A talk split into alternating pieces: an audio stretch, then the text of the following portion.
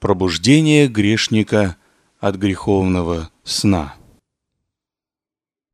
Пробуждение грешника есть такое действие благодати Божией в сердце его, вследствие которого он, как от сна пробужденный, видит свою греховность, чувствует опасность своего положения, начинает страшиться за себя и заботиться о том, как бы избавиться от своей беды и спастись.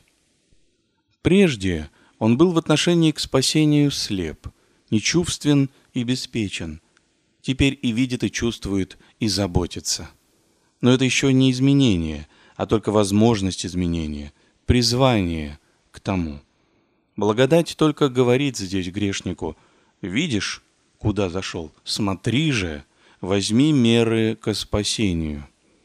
Она только изъемлет его из всегдашних его уз – ставит и держит вне их, давая ему таким образом возможность избрать совсем новую жизнь и определить себя на нее.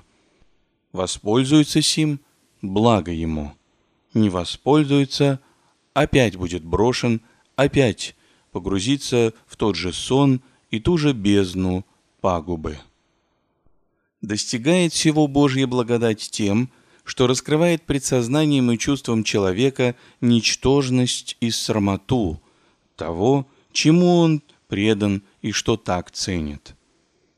Как Слово Божие проходит до разделения души же и духа, членов же и мозгов, евреям 4.12, так и благодать проходит до разделения сердца и греха и разлагает незаконный их союз и сочетание – Видели мы, что грешник всем своим существом не спадает в такую область, где начало, понятие, суждение, правила, обычаи, наслаждения, порядки и все совершенно противоположное истинной жизни духовной, к коей предназначен человек. Не спадший же сюда, не пребывает здесь способным, отрезанным, но, проникая всем, срастворяется совсем. Есть весь во всем. Отсюда, естественно, ему не знать и не помышлять о том, что противно всему порядку, и не иметь к тому никакого сочувствия. Область духовная совсем закрыта от него.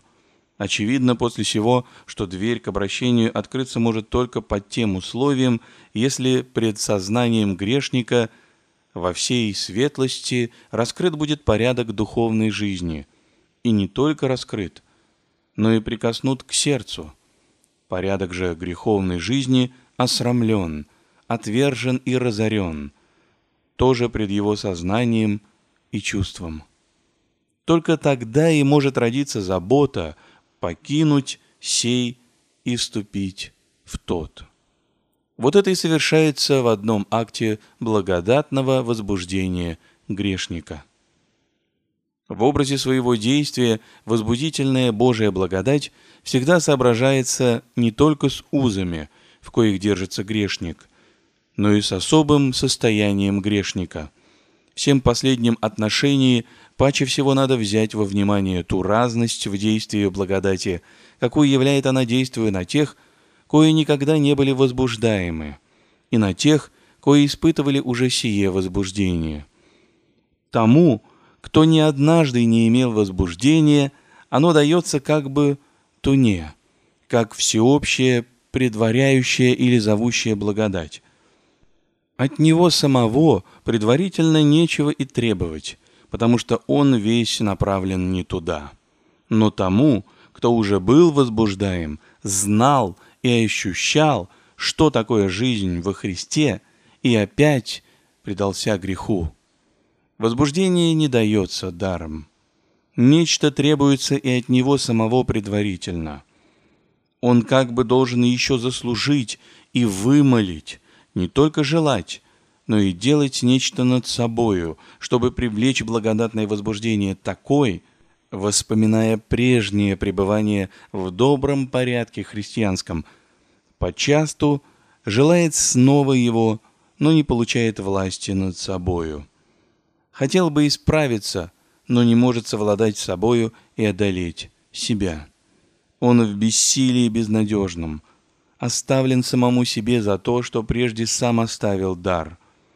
Укорил духа благодати и смерть Сына Божия попрал. Евреям 10.29.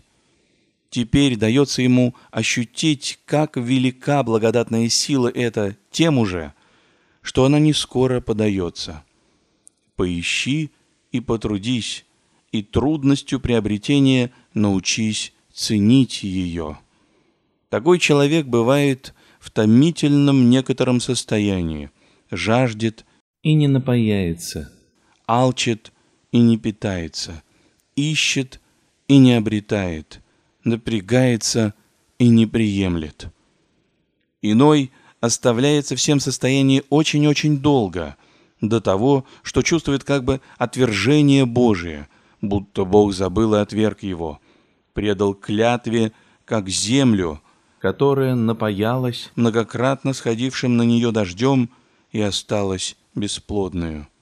Смотри, Евреям 6, 7-8 стихи. Но это медление, прикосновение благодати к сердцу ищущего есть только испытательное.